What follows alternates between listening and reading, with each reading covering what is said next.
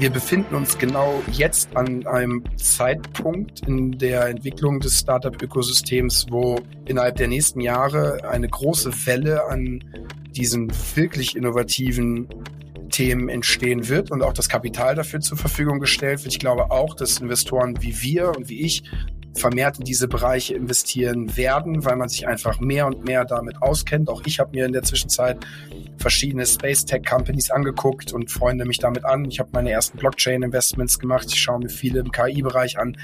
Man lernt das ja auch, ja. Und je mehr Nähe ich zu dieser Community aufbaue und je mehr ich davon verstehe, und das ist für alle meine Kolleginnen und Kollegen in den anderen VC-Fonds ja genauso, desto wahrscheinlicher wird es, dass wir uns dann irgendwann auch trauen, so ein Investment zu machen.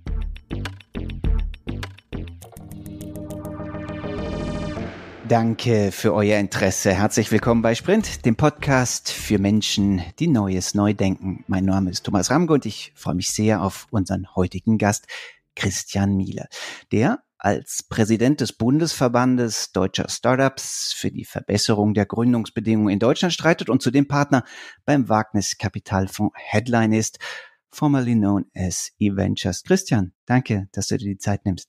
Hallo Thomas und vielen lieben Dank, dass ich heute bei dir sein darf.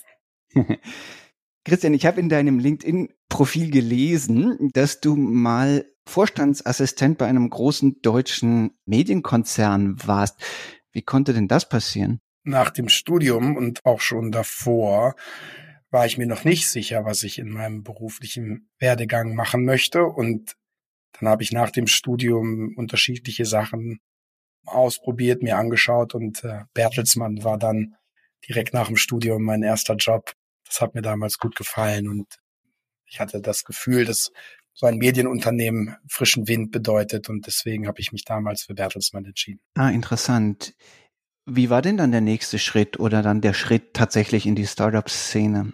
Es war sehr kurz und knackig so, dass ein ehemaliger Kollege von mir bei Bertelsmann, den Oliver Samba von Rocket Internet sehr gut kannte und dem dann einfach eine E-Mail geschrieben hat mit einer, mit einer Intro zu mir und gesagt hat, hey, äh, der Christian, der will sich mal unternehmerisch austoben, sprich doch mal mit dem. Und dann habe ich mit Oliver Samba telefoniert, das ging alles ganz flott. Und dann hatte ich wenige Tage später ein Jobangebot von Rocket Internet. Also insofern, es war damals wo der richtige Zeit, richtiger Ort. Und so war dann so ein bisschen wie die Jungfrau zum Kind in meinen Eintritt in die Startup-Szene. Und auch direkt bei Rocket, die ja, ne, also auf der einen Seite stark bewundert sind, aber auch sonst immer unter Umständen mit einem etwas ambivalenten Ruf zu kämpfen hatte. Wie hast du das wahrgenommen? Wie waren deine ersten Erfahrungen dort? Damals, als ich zu Rocket gegangen bin, war es ja so, dass die wirklich besten Talente von der WHU, der Apps, vielen führenden Universitäten mit zum Weilen schon tollen Lebensläufen, PCG, McKinsey, Goldman, also wirklich Top-Lebensläufe zu Rocket gegangen sind. Und insofern war das für mich dann natürlich auch eine sehr inspirierende Situation, dass ich das Gefühl hatte, cool, ich kann hier mit wirklich talentierten Leuten aus meiner Alterskohorte zusammenarbeiten und viel lernen und damals war der Ruf von Rocket Internet noch gar kein richtiger Ruf. Die Firma war ja noch sehr klein und ganz am Anfang, als ich zu Rocket gegangen bin, da ging das mit der Internationalisierung gerade erst so richtig los. Also ich glaube, man muss da sehr stark trennen. Und mir ist es vor allem auch immer wichtig zu sagen, dass es wahrscheinlich die Berliner Startup-Szene ohne die Samba-Brüder und ohne Rocket Internet nicht gegeben hätte. Zumindest nicht in der Form, wie wir sie heute haben. Warum hast du dich relativ früh für die Kapitalseite des ganzen Gründungsbusiness interessiert? Als ich in Indien war, das war dann nochmal vor Rocket Internet, hatte ich die Gelegenheit, diese Venture-Fonds in Indien zu treffen, um einfach aus der Position von Bertelsmann dort eine Beteiligung vorzunehmen. Und ich war unglaublich inspiriert von den Persönlichkeiten, die ich da getroffen habe. Die jeweiligen Partner in den Venture Funds waren sprachfähig über alle möglichen Industrien, hatten einen Fundus von Erfahrungen über den Aufbau von Unternehmen und das hat mich fasziniert, wie jemand so breit über so viele Sektoren hinweg genau wusste, was passiert und minutiös erklären konnte, wie ein Unternehmen in einem bestimmten Sektor erfolgreich sein konnte. Es war nur das Problem, dass ich zu dem Zeitpunkt einfach noch ganz am Anfang meiner Karriere war, jetzt nicht den allerbesten Studienabschluss hatte und auch sonst nicht die besten Credentials in meinem Lebenslauf, so dass für mich die Kapitalseite zumindest aus damaliger Sicht da unerreichbar erschien. Und dafür war dann der Eintritt ins Unternehmertum so ein bisschen der Schlüssel. Ich gesagt habe, gut, also wenn ich irgendwann mal auf die Kapitalseite will, dann muss ich das über meine unternehmerischen Erfahrungen versuchen herauszuholen und wettzumachen. Und dafür war Rocket Internet der wahrscheinlich beste Ort damals. Es ist aber schon auch so, dass sich das jetzt in der Rückschau alles so klug und strukturiert und stringent anhört. Das war es natürlich damals nicht, sondern bin da auch ein bisschen reingestolpert. Im Nachhinein war das dann alles genau richtig. Ich habe mich da sehr von meinem Bauchgefühl und meiner Neugierde treiben lassen, ja, aber die Wahrheit ist schon auch, dass das jetzt nicht alles bis zum Ende durchgeplant war und ich dann auch ein bisschen Glück hatte. Womit hattest du denn genau Glück am Anfang? Also was waren deine ersten Co-Gründungen? Was hast du gemacht in diesen ersten Jahren unter dem Dach von Rocket? Also ich glaube, das große Glück war die Zeit. Das war so die 2010er, 2011er. Da war die Startup-Szene noch ganz, ganz klein. Jeder kannte sich. Das hatte nicht den Hype, wie es heute den Hype hat. Und weil die Startup-Szene so klein war, war sie auch sehr vertrauens voll im Sinne von, dass man da sehr, sehr persönliche Beziehungen aufgebaut hat. Also die meisten Gründer, die heute sehr erfolgreiche Unternehmen aufgebaut haben, die haben ja zu einer sehr ähnlichen Zeit damals angefangen. Und das war sicherlich auch Glück, dass der Zeitpunkt der richtige war, wo die Startup-Szene so immer noch klein genug war, aber das Wachstum brutal anfing. Und ich hatte dann auch sicherlich mit den beiden Projekten, auf die ich dann gesetzt wurde, auch Glück gehabt. Also ich war bei Westwing, die heute mittlerweile ja auch ein Milliardenunternehmen sind. Ich war bei Payleven, die an SumUp verkauft wurden, durfte also da auch in, in ganz spannenden Phasen dieser beiden Unternehmen mitmachen und habe in kürzester Zeit ganz viele unterschiedliche Bereiche gesehen und ganz viele unterschiedliche Sachen machen dürfen. Also das war cool, ja, dass man einfach wirklich überall mit anpacken konnte und es ging nicht darum, wie gut du jetzt in der Schule warst oder was für einen Studienabschluss du hattest, sondern dass man ja irgendwie diese Firmen jetzt nach vorne bringen musste. Und diese Energie und dieser Enthusiasmus da was aufzubauen, das fand ich nachhaltig bemerkenswert und beeindruckend. Also bis heute etwas, das mich sehr geprägt hat. Hat es dich damals gereizt, auch selbst was komplett eigenes zu gründen? Also du trägst einen großen Namen, da würde man ja auf einen Unternehmer gehen, auch vermuten. Dein, dein, dein, dein Urgroß, der Ungroßvater ne, war natürlich der der Gründer Ich habe selber gegründet nach der Zeit bei Rocket. Aus genau den Gründen, dass ich dachte, so jetzt muss ich das mal selber machen. Das war auch eine unglaublich spannende Erfahrung. Ich war da 22, 23 Jahre alt und habe dann die erste Firma mit zwei Mitgründern aufgebaut, mit denen ich auch bis heute ganz eng befreundet bin. Und das war eine unglaublich spannende Erfahrung. Es hat am Ende nicht geklappt. Also wir sind mit der Company nicht erfolgreich gewesen und mussten die nach anderthalb Jahren leider liquidieren. Aber mal für 30 Mitarbeiterinnen und Mitarbeiter Verantwortung zu haben und zu verstehen, dass da Familien dahinter stecken, dass die darauf angewiesen sind, jeden Monat das Gehalt überwiesen zu bekommen und du als Gründer dafür verantwortlich bist, dass die Show weitergeht. Also dieses Gefühl hat mich da an der Stelle sicherlich ganz anders nochmal über Businesses nachdenken lassen weil du einfach in dieser ultimativen Verantwortung steckst. Ich bin sehr dankbar dafür, dass ich das mal spüren und erleben durfte. Was habt ihr da gemacht? Was war das Geschäftsmodell? Wir haben, das war 2012, Last-Minute-Ticketkarten vermarktet. Also wenn heute ein Konzert in Berlin ist und das ist nicht ausverkauft, dann hatten wir mit dem Veranstalter einen Deal, dass der uns diese freien Plätze zur Verfügung gestellt hat und wir konnten die dann für einen spottbilligen Preis kurzfristig noch verkaufen. Die Idee hat jeder verstanden, die ist auch bis heute wahrscheinlich nachvollziehbar und auch richtig und es hat auch funktioniert. Das Problem war aber, dass wir in 2012 insbesondere in Deutschland bei einem Modell, das wir tatsächlich am Anfang ausschließlich über iPhones vermarktet haben, einfach noch zu wenig Kreditkarten und PayPal-Penetration in äh, den deutschen Haushalten hatten, so dass die Zahlungsbereitschaft über ein Handy einfach noch viel zu gering war. Also heute undenkbar, weil heute gefühlt Transaktionen über das Mobiltelefon zu unserem täglichen Leben dazu gehören, aber eben in 2012 in Deutschland noch zu früh. Wir haben es also damals nicht geschafft. Ich glaube, die Idee ist weiterhin gut und es gibt auch vergleichbare Geschäftsideen in anderen Ländern, die sehr gut funktionieren, aber wir waren einfach damals ein bisschen zu früh damit unterwegs. Aber in Deutschland gibt das nicht, oder? Gibt es so ein Rest, Restkarten? Ja, doch, du hast hier in Berlin hast du so kleinere Offline-Anbieter wie Hackticket, die sowas anbieten, aber eben nicht in der Scale und du kannst das ja auch über Fußballstadien, Kinoseele, also überall da, wo letztendlich ein Live-Event stattfindet, kannst du das machen. Und in Amerika gibt's das noch und nöcher am Broadway, aber auch im Silicon Valley. Also da, da gibt es mehrere Anbieter dieser Art. Ja, habe ich das auch schon gesehen. Du hast eben schon selbst angedeutet, ne, dass die Szene, die Startup-Szene damals ganz anders war, von der Kultur her, vielleicht auch von der Struktur her. Beschreib doch mal aus deiner Beobachtung, was sich jetzt in den letzten zehn Jahren verändert hat. Naja, damals haben wir alle angefangen und keiner wusste so richtig, was wir da überhaupt machen. Also wir sind ja sehr unerfahren, alle Anfang unserer Zwanziger oder Mitte 20, manche auch Ende 20, da reingestolpert und haben angefangen, Firmen aufzubauen. Da hat uns aber keiner an die Hand genommen und uns gesagt, wie das wirklich funktioniert, sondern es war unsere Aufgabe, dass wir das herausfinden. Und das hat sich schon verändert. Also die Branche ist heute viel, viel größer. Die Startup-Szene ist massiv gewachsen und das Wissen, was es heute gibt, ist natürlich auch ein ganz anderes als noch vor über zehn Jahren. Heute können wir zurückblicken auf viele erfolgreiche und auch nicht erfolgreiche Gründungen, aber dazu gelernt haben wir ja auf dem Weg ganz, ganz, ganz, ganz viel.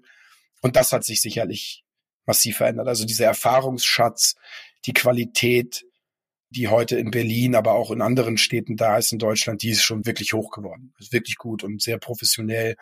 Also ich glaube, dieser Professionalisierungsgrad ist sicherlich auf der Kurve einer der am schnellsten wachsenden Phänomene, die sich in den letzten zehn Jahren zugetragen haben. Und fehlt dir dann das familiäre, was du eben beschrieben hast? Tatsächlich manchmal. Also das Schöne ist, wir sind alle noch sehr eng untereinander befreundet, also auch von damals. Und das ist der natürliche Lauf der Dinge, dass so etwas über die Zeit wächst. Ich bin sehr dankbar und sehr froh, dass viele von den ganz ursprünglichen Wegbegleitern immer noch Wegbegleiter sind und auch gute Freunde sind. Aber natürlich ist es heute anonymer und größer und ein bisschen anders. Aber dieser Kern von damals, den gibt's noch und der bleibt, glaube ich, auch. Also diese gemeinsamen Erfahrungen, die wir da gesammelt haben zwischen den 20er und 30er Jahren, die kann man einem auch nicht nehmen. Das war eine coole Zeit und ich blicke da immer mit einem ja, freudigen Gesichtsausdruck zurück. Gleichzeitig ist natürlich aber auch heute die Zeit unglaublich spannend und jetzt sieht man halt auch, dass viele von den Dingen, die wir mal vor zehn Jahren angefangen haben, sich materialisieren. Das ist natürlich auch cool. Nimmst du die Startup-Szene, Startup-Ökosystem in Deutschland und Europa als innovativ wahr? Ja, durchaus. Also der Berliner und der deutschen Startup-Szene ist lange ja das Copycatting nachgesagt worden. Dazu zwei Anmerkungen. Also ich glaube, es ist irgendwo in der Natur des Wettbewerbs, dass man so ein bisschen voneinander auch abguckt. Ja, das haben die Asiaten ja mit unseren Produkten auch getan in der deutschen Wirtschaft. Das haben wir getan mit den amerikanischen Softwareunternehmen. Und wir haben es zuweilen ja sogar besser gemacht als die Originalen. Ja. So wie die Chinesen heute bessere Autos und Waschmaschinen zuweilen bauen, haben wir mit einem Zalando ein besseres Produkt gebaut als der Original-Ideengeber Zappos. Ja, so, also ich glaube, da. Beim Namen hätten wir ein bisschen origineller sein können dann eigentlich, oder? Ja, das ist, aber am Ende muss man ja feststellen, dass die Marke Zalando heute trotzdem eine unglaubliche Bekanntheit genießt. Also da würde ja eher dieser Fantasiename den Recht geben in der Rückschau, dass das genau richtig war. Aber um auf deine Frage zurückzukommen, ich glaube, dass das Copycatting eben unser Weg war, ein Startup-Ökosystem aufzubauen. Deswegen ist es auch so wichtig zu betonen, dass Rocket Internet und die Samba-Brüder ganz viel für den Standort getan haben, in dem einfach viele junge Menschen durch Rocket an das Startup aufbauen herangeführt worden sind. Und heute siehst du ja, dass jetzt zehn Jahre später auch wirklich innovative Produkte und Ideen entstehen, die nichts mehr mit Copycatting zu tun haben, sondern die Gründerinnen und Gründer von damals, die haben jetzt ihre zweite oder sogar dritte Firma gegründet, die wissen genau, wie der Hase läuft und müssen nicht mehr abgucken, sondern können ganz eigenständig etwas aufbauen und verfolgen eigene Produktideen und Visionen. Also ich halte das für einen sehr gesunden und auch sehr natürlichen Prozess, der da stattgefunden hat. Und die Tatsache, dass wir damals über das Copycatting in Deutschland uns einen Namen aufgebaut haben, das kann man doof finden. Es ist aber einfach Teil der Geschichte und im Nachhinein sollte man dankbar dafür sein, dass es dann so gelaufen ist, wie es gelaufen ist.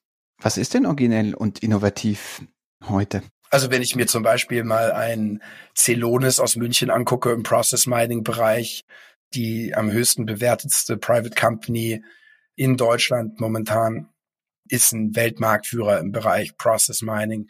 Wenn du in äh, ich meine, für viele von den Zuhörerinnen und Zuhörern sicherlich ein Biontech. Ja. Auch Biontech ist 2008 gegründet worden und damals von zwei Business Angels, den beiden Hexal-Gründern, also den Strüngmanns, finanziert worden, die ja mit diesem Investment jetzt auch unglaublich viel Geld verdient haben.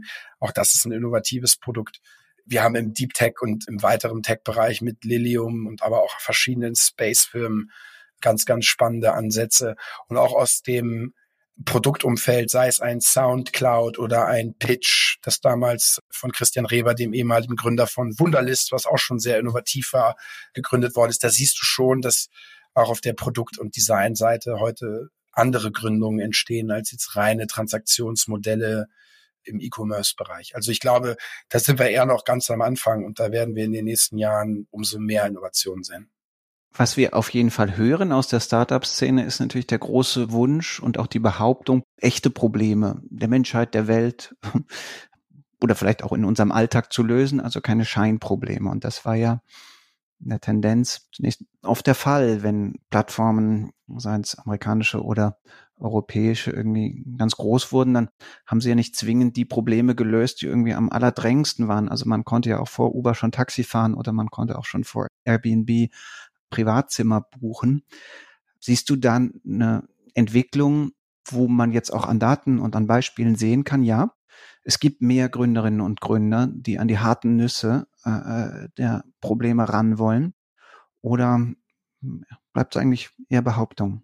Also zunächst einmal erlaube mir den Kommentar, dass selbst solche Geschäftsmodelle, die jetzt vielleicht nicht jeder als weltverändernd wahrnimmt, doch für den einen oder anderen Konsumenten, und das sieht man ja zum Teil auch an so einem Unternehmen wie Uber, das dann an die Börse gegangen ist, ja trotzdem wahnsinnig erfolgreich ist. Und jetzt kann man sagen, es hat dein und mein Leben vielleicht nicht verändert. Es gibt aber ganz viele Menschen, die weltweit als Fahrer von Uber-Autos ihren Lebensunterhalt bestreiten können und wesentlich mehr verdienen, als was sie vorher in ihren Jobs verdient haben. Also ich glaube, man muss da immer gibt mit auch die umgekehrten Fälle natürlich. Also ne, dass Plattformmodelle natürlich nicht zwingend Spiele sind, bei denen mehr gewinnen als verlieren, das ist auch offenkundig, oder?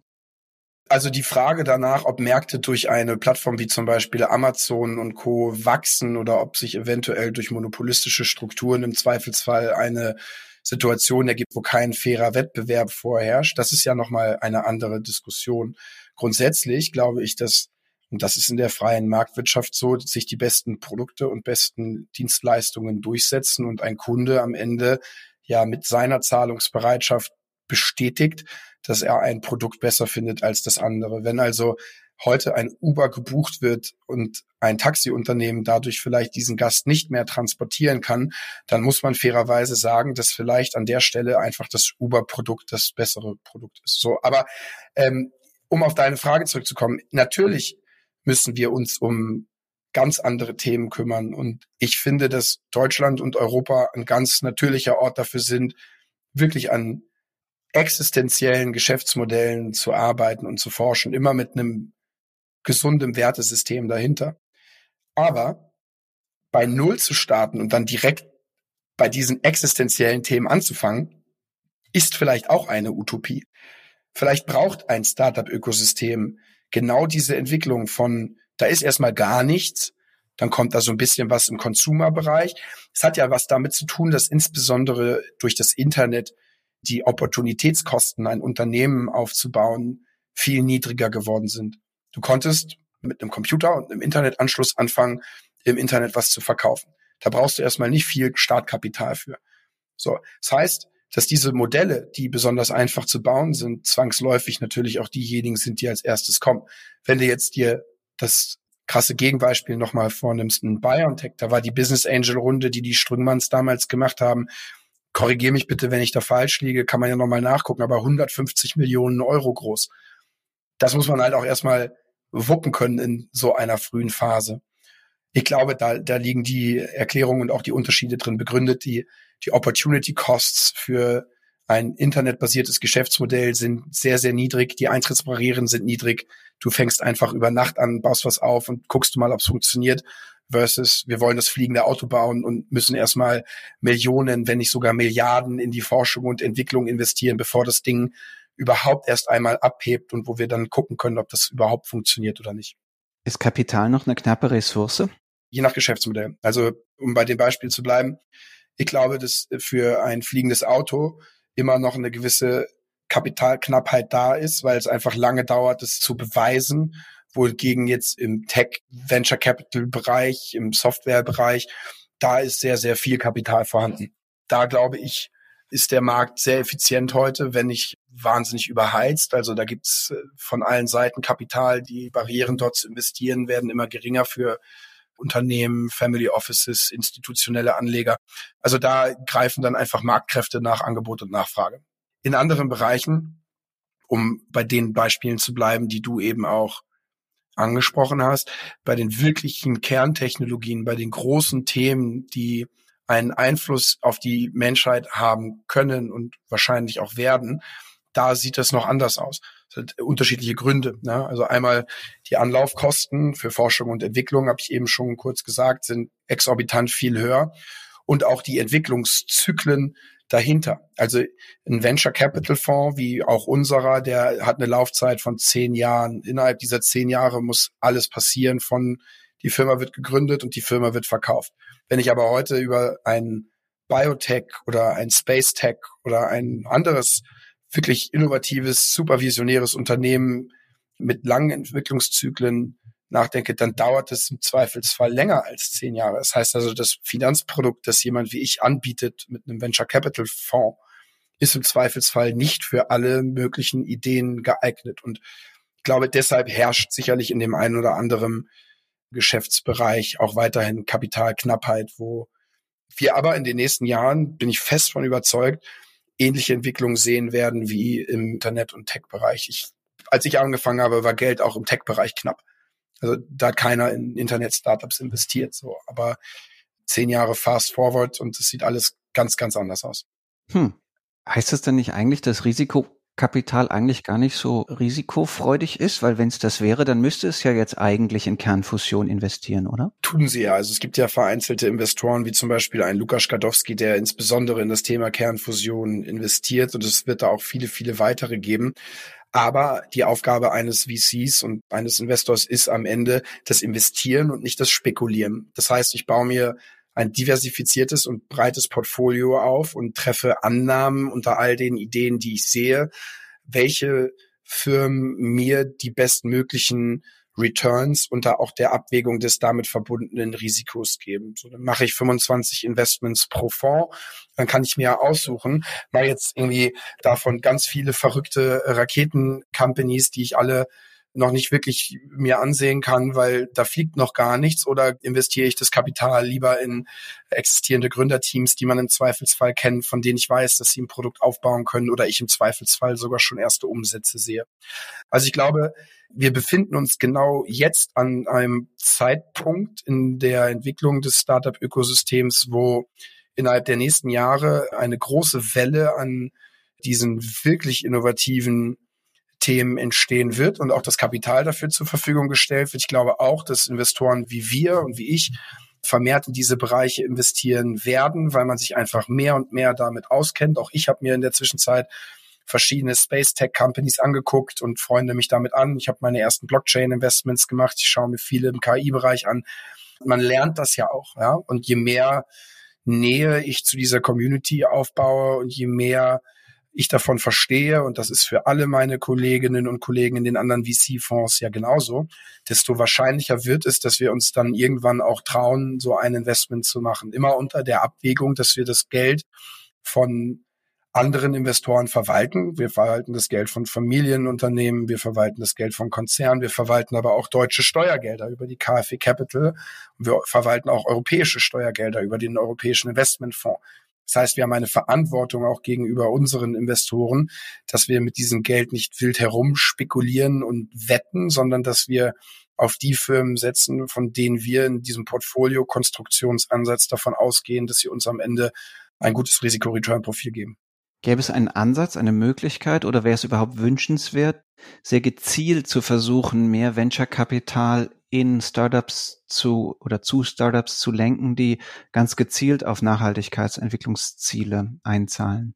Also ich glaube, dass diese Frage momentan das gesamte Startup-Ökosystem beschäftigt. Differenzierte Antwort ist die, du willst natürlich möglichst marktnahe Strukturen entwickeln, so dass nicht der Staat jetzt anfängt, in Innovationen links und rechts wild zu investieren. Der Staat ist da nicht der bessere Investor und auch nicht der bessere Unternehmer.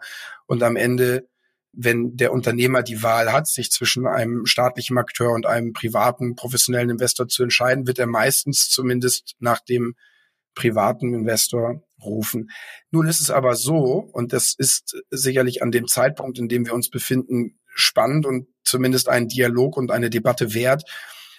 Was denn, wenn es zu lange dauert, das private Kapital davon zu überzeugen, in diese nachhaltigen, innovativen und etwas visionäreren Ideen zu investieren? Was ist, wenn wir nochmal zehn Jahre verlieren, bis die privaten Investoren das verstanden haben und offen sind, in sagen wir mal ganz bewusst, in riskantere und verrücktere Themen zu investieren.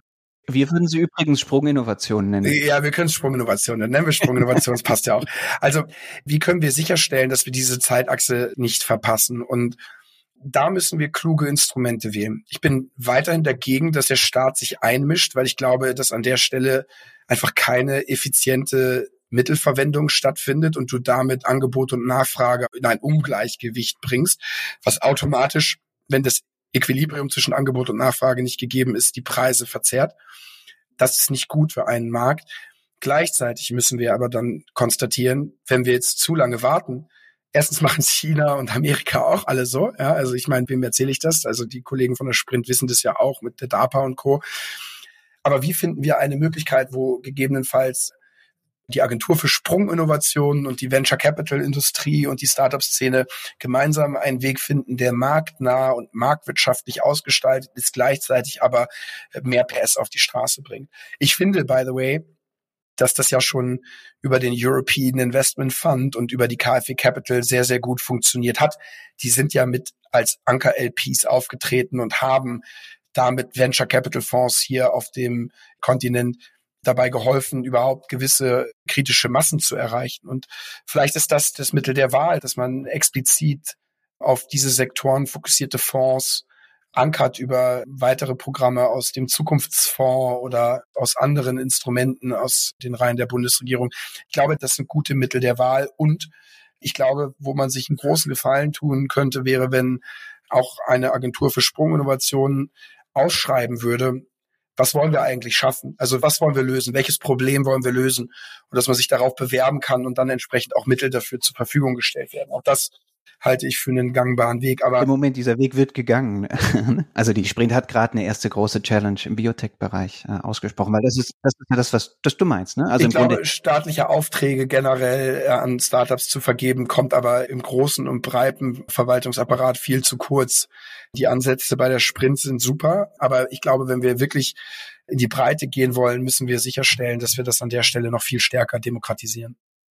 Ja, also Nochmal zusammengefasst, long story short, ich bin immer ein großer Freund davon, dass man so etwas marktnah ausgestaltet. Ich bin aber auch der Meinung, dass wir Zeit verlieren werden, wenn wir das rein den privaten Investoren überlassen. Und daher müssen wir irgendeinen Weg finden, wo der Staat und aber auch die private Wirtschaft da eng zusammenarbeiten, ohne dass die Marktpreise verdorben werden. Aber im Kern ist das ja ein Timing-Problem, was du gerade beschreibst, nicht? Also wir haben irgendwie Grundlagenforschung, die mit Steuermitteln gefördert wird und dann geht das in den anwendungsnahen Bereich. Der wird auch oft noch mit Steuermitteln genährt. Und das Problem besteht ja schlecht darin, dass bis dato die Kapitalmärkte erst sehr spät in die wirklich tiefe Technologieförderung reinsteigen, weil ihnen das Risiko zu hoch war bis dato. Und deswegen so viele, insbesondere Deep Tech-Gründer oder wissenschaftsnahe Gründer und Gründerinnen eben im sogenannten Tal des Todes der Innovation verhungern. Und insofern ne, finde ich deinen Begriff irgendwie, ich möchte das gern marktnah gestalten, ein bisschen euphemistisch formuliert. Die Frage ist doch tatsächlich, wie schafft man es, dass das Kapital, die Kapital, das marktnahe Kapital quasi einfach sich viel tiefer ins Tal des Todes der Innovation von rechts reintraut, damit staatliche Forschungs- und Innovationsförderung quasi dann nicht verhungert, was da bis dato geleistet wurde. Ich wäre da bei dir, wenn auf der Seite des Staates Strukturen geschaffen würden, die genauso vorgehen und investieren, wie jeder private Venture Capital Fonds das tun würde. Bis dato stelle ich aber zumindest fest, dass die Personen, die am Ende Investmententscheidungen in den meisten Vehikeln, die vom Staat ins Leben gerufen worden sind, treffen, eben nicht zwangsläufig das eins zu eins gleiche Profil wie ein Venture Capital Investor erfüllen und damit unterschiedliche Herangehensweisen im Zweifelsfall auch einhergehen. Also sagst sei nicht so höflich, beschreib, was dir fehlt. Also was machen die falsch, die anderen? Weil du es hört sich so an, als ob irgendwie äh, der Die Venture Grundannahme von dir ist ja absolut richtig, ne? Also sich tiefer reinzudrehen und da an den Stellen, wo es nötig ist, noch mehr zu fördern, absolut richtig, ja. Nur es ist ja zum Beispiel bei den Venture Capital Fonds eine Kunst, diese Teams, in so einem wie ich auch bin, über wirklich sehr, sehr lange Zeiträume behalten zu können, ohne dass wir unseren Job wechseln, ja, und dass wir, dass wir dabei bleiben. Alleine das Incentive Scheme, was es in staatlichen Institutionen gibt, ist nicht vereinbar mit den Arten von Kompensationen, die wir im privaten Venture Capital Bereich bekommen. Ich kenne ja die Ausgestaltung der Kompensation bei den staatlichen Akteuren und muss da immer schlucken, wenn ich sehe, wie viel Geld die in den Markt drücken sollen und was deren eigentliches Incentive dahinter ist, weil es da ja nicht zwangsläufig darum geht, maximal viel Kapital für den Investor zu generieren, somit also im Zweifelsfall einfach auch andere Grundlagen für eine Entscheidung herangezogen werden, als jetzt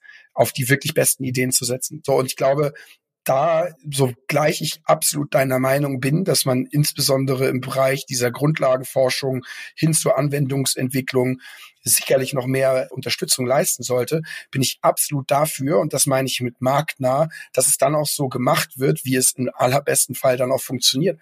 Weil was ja im allerschlimmsten Fall passieren könnte, ist, dass der Staat sich ganz früh einmischt bei genau dieser Phase, es zu einer maximalen Fehlallokation von Mitteln kommt, im Zweifelsfall vielleicht dieser besagte Kollege dann sogar auch noch geht und überhaupt keine emotionale, also das, so, und dann hängt die Firma da und wer kümmert sich dann? Also was passiert dann? Und ich glaube, das ist eine andere Art und Weise, wie über das Brückenbauen in so einer Situation, die schwierig ist, herangegangen wird, als das jetzt zwischen, also die Herangehensweise zwischen Staat und Privat ist, glaube ich, insbesondere in diesen schwierigen Situationen eine ganz, ganz andere. Und wie müsste das System ineinander greifen, dass es gut funktioniert? Oder die beiden Systeme? Also ich habe schon mal hinter verschlossenen Türen und jetzt damit ja auch öffentlich im Podcast gesagt, dass ich der Meinung bin, dass der Staat bereit sein muss, richtige Profis an Bord zu nehmen und zu sagen, okay, also wenn wir das ordentlich machen wollen, dann müssen wir dann im Zweifelsfall auch genauso agieren, wie ihr das in der Privatwirtschaft macht. Das heißt also, wir zahlen die gleichen Terms, wie jeder Fondsinvestor das weltweit macht. Und wir orientieren uns auch nach genau den Standards, die es überall in dieser Industrie gibt, ohne irgendwelche zusätzlichen Handschellen und ohne irgendwelche zusätzlichen Bremsklötze an den Beinen. Und dann gucken wir mal, wo wir hinkommen. Also ich finde, dass der Hightech-Gründerfonds, und ich kenne jetzt die Kompensationsstruktur von Alexander von Frankenberg nicht, aber so da sehe ich so das erste Konzept, wo ich mal davon ausgehe, dass er sehr marktnah auch incentiviert wird und damit sicherlich ein spannendes Konstrukt geschaffen hat, wobei man da dann auch schon wieder konstatieren muss, dass der Hightech-Gründerfonds ja auch keine 100% reine staatliche Institution ist, sondern auch privatwirtschaftliche LPs sich am HTGF beteiligt haben. So und deswegen ist für mich die Frage, wenn du jetzt mit einem staatlichen Konstrukt, sagen wir mal, aus der Sprint heraus vorgehen solltest, wie kannst du sicherstellen, dass ihr Investoren an die Organisation bindet, die genau wissen, was sie tun und professionell so vorgehen, wie jeder Investor das am Markt tun würde. Kann man da von den großen staatlichen Investmentfonds, sei es in der arabischen Welt oder Norwegen oder so lernen? Das weiß ich ehrlich gesagt nicht, weil ich die Vergütungsstruktur aus den jeweiligen Sovereign Wealth Funds da nicht kenne. Ich weiß aber, dass zumindest in Amerika bei dem einen oder anderen institutionellen Investor, sei es eine Pensionskasse oder ein Rentenfonds, durchaus andere Incentive-Muster und Strukturen gelebt werden, als das jetzt in Deutschland der Fall ist. Und ich weiß ja auch, dass im Hintergrund bei vielen der staatlichen Akteure auch genau diese Gespräche laufen. Es geht natürlich darum, wie kann ich sicherstellen, dass ich die besten Leute auch in solche Institutionen reinbekomme, um dann auch möglichst Erfolge zu produzieren am Ende. Und diese, diese Debatten, die laufen ja. Geht es denen immer nur ums Geld? Man könnte ja auch ein paar andere Kriterien für sich, für sich definieren, warum ich als extrem kompetent, als extrem kompetenter Investor dann mit ein paar Euro weniger im Jahr dann trotzdem in staatlichen Fonds gehe und bleibe, oder? Das, äh, ich habe nicht gesagt, dass es denen nur ums Geld geht. Ich glaube aber, dass es bei der Auswahl der Investoren sicherlich eine große Rolle spielt, wie ein Incentive-Modell aussieht. Und ein Incentive-Modell hat an der Stelle einfach sehr hohe variable Komponenten und der direkte Erfolg der Investitionen wird an die eigene Performance geknüpft. Und ich glaube, egal wie idealistisch du bist, aber am Ende ist die Performance, die du erreichen willst, natürlich irgendwo auch sinnbildlich dafür, was du tust. So und viele Freunde, viele Bekannte sagen ja sogar auch, ja, ich könnte mir vorstellen, irgendwann mal in die Politik zu gehen und bin dann auch bereit, viel weniger zu verdienen, weil man ja auch mal einen Dienst an seinem Land erweisen möchte und was zurückgeben will. Diesen Idealismus gibt es, da bin ich absolut bei dir. Aber am Ende soll es ja auch erfolgreich sein. Du willst ja, dass du da mit diesen Sprunginnovationen tatsächlich wettbewerbsfähige Technologien, Produkte und Dienstleistungen hervorbringst. Und umso wichtiger ist es dann ja an der Stelle, dass du da die richtigen Leute hast, die diesen Erfolg auch mit produzieren können. Der Idealismus ist ja immer noch da, wenn ich sage, ich möchte, dass wir an Biotech-Firmen mitentwickeln, die Krebs heilen. Oder ich möchte an Technologien mitarbeiten, die uns dabei helfen, den Klimawandel zu bekämpfen. Ist alles richtig und ist sicherlich bei jedem da, aber ist schon fast so natürlich ist das so. Ja, das ist auch heute bei mir bei Headline schon so. Ich sage, wir investieren natürlich auch in Klimatechnologien, so, aber mit der gleichen Kompensation, die ich im Zweifelsfall halt überall am Markt bekomme. Brauchen wir eine europäische Tech-Börse, in Klammern, das sagst du ja. eh ja, und wie, genau, und wie, wie, wie bekommen wir sie? Die Idee ist ja nur auch nicht ganz neu und im Grunde passiert seit Jahren nichts. Ich weiß nicht. Also wir brauchen unbedingt eine europäische Tech-Börse. Wir brauchen unbedingt einen europäischen Nasdaq und müssen irgendwie einen Weg finden, die europäischen Handelsplätze da zu vereinen, weil die jeweiligen nationalstaatlichen Handelsplätze zu klein sind. Deutschland ist mit dem DAX zu klein, Frankreich ist zu klein, die Briten sind, also es ist alles zu klein. Wenn wir aber einen europäischen Handelsplatz hätten, dann wären wir in der Lage, auch gegen große Börsen wie den Nasdaq oder die NYSE in den Wettbewerb zu treten. Also insofern. Und künftig die chinesischen Börsen, ne? Oder die chinesische, der Hang Seng oder, ne, also ich glaube, wir werden da nicht drum herum kommen. Die Frage ist, wie man es strukturiert, ohne dass es dann wieder so ein nationalstaatliches hin und her gibt. Also wo baut man diese Börse? Damit fängt es an, ja. Macht man die dann in Frankfurt, macht man die in Paris, macht man die in Brüssel, macht man die irgendwo auf anderem neutralen Boden. Also ich glaube, da muss man sich ein paar Gedanken machen, aber definitiv etwas, das uns sehr helfen würde. Ich finde das so schwer, also das ist so offenkundig und trotzdem finde ich, scheint wenig Energie auf dieser Frage zu liegen. Und zwar, es müsste ja eigentlich auch ein gutes Geschäftsmodell für die Börsen sein, aber es kommt weder Druck aus der Politik noch aus den Börsen selbst. Hast du dafür eine Erklärung? Nein, habe ich nicht. Das sollten wir mal gemeinsam zwischen Sprint und Startup-Verband angehen. Gute Idee. Haben wir schon einen Plan. Ich habe noch eine letzte Frage für dich, die ich allen unseren Gästinnen und Gästen stelle. Welche Sprunginnovation für, sagen wir, in 30 Jahren, also 2050, würdest du dir am meisten wünschen? Dekarbonisierung. Das könnte wie laufen? Wenn ich das wüsste, dann äh, würde ich hier jetzt nicht mit dir sprechen, sondern die Firma bauen. Ich glaube, dass der Klimawandel als einfach eine der größten Herausforderungen unserer Generation unterschiedlichste Versuche braucht und unterschiedlichste Ansätze braucht, um unter diesen Tausenden von Ansätzen den einzufinden, der uns vielleicht wirklich skalierbar dabei helfen kann, den Klimawandel aufzuhalten, beziehungsweise unsere Klimaziele weltweit zu erreichen. Aber meinst du mit Karbonisierung, meinst du jetzt quasi den großen Staubsauger, der das rauszieht, das CO2 aus der Luft, oder das System, was das CO2 erst gar nicht reingibt? Naja, also ich glaube, am Ende muss es beides sein. Ich glaube aber schon, dass wir schon sehr, sehr viel CO2 in der Atmosphäre haben und es uns sicherlich helfen würde, wenn man das staubsaugt. Um da bei deinem Vokabular zu bleiben. Also ich denke, genauso wie du vor zehn Jahren niemals hättest vorhersagen können, dass WhatsApp, Instagram, Uber und viele weitere Apps unser Leben bestimmen, können wir auch heute ganz schlecht vorhersagen, welche Produkte in den nächsten 10, 20, 30 Jahren unser Leben bestimmen werden. Wir sind uns einig darüber, dass es Sprunginnovationen gibt. Wir sind uns einig darüber, dass der Klimawandel eine Herausforderung für die gesamte Menschheit ist. Und insofern bin ich als ein Berufsoptimist der Meinung, dass wir natürlich unterschiedlichste Wege finden müssen, wie wir die Glühbirne nicht zum Leuchten bringen, um dann ganz am Ende den Wolframdraht zu entwickeln. Christian, ganz vielen Dank für dieses facettenreiche Gespräch, für die vielen tiefen Einblicke, für die persönlichen Geschichten, die du geteilt hast und ganz viel Erfolg, auch in der nächsten Legislaturperiode mit dem Startup-Verband die Gründungsbedingungen in Deutschland weiter zu verbessern. Danke, dass ich da sein durfte, Thomas. Hat viel Spaß gemacht. Auch euch und Ihnen, liebe Zuhörerinnen und Zuhörer, ganz herzlichen Dank für euer Interesse, für eure Zeit, für eure Aufmerksamkeit. Falls euch unser Podcast gefällt, dann würden wir uns sehr freuen, wenn ihr ihn in eurer Podcast-App bewertet oder Freundinnen und Freunden Bescheid sagt, dass man ihn hören kann. In zwei Wochen, da kommt die nächste Folge. Bis dahin gilt wie immer, bleibt neugierig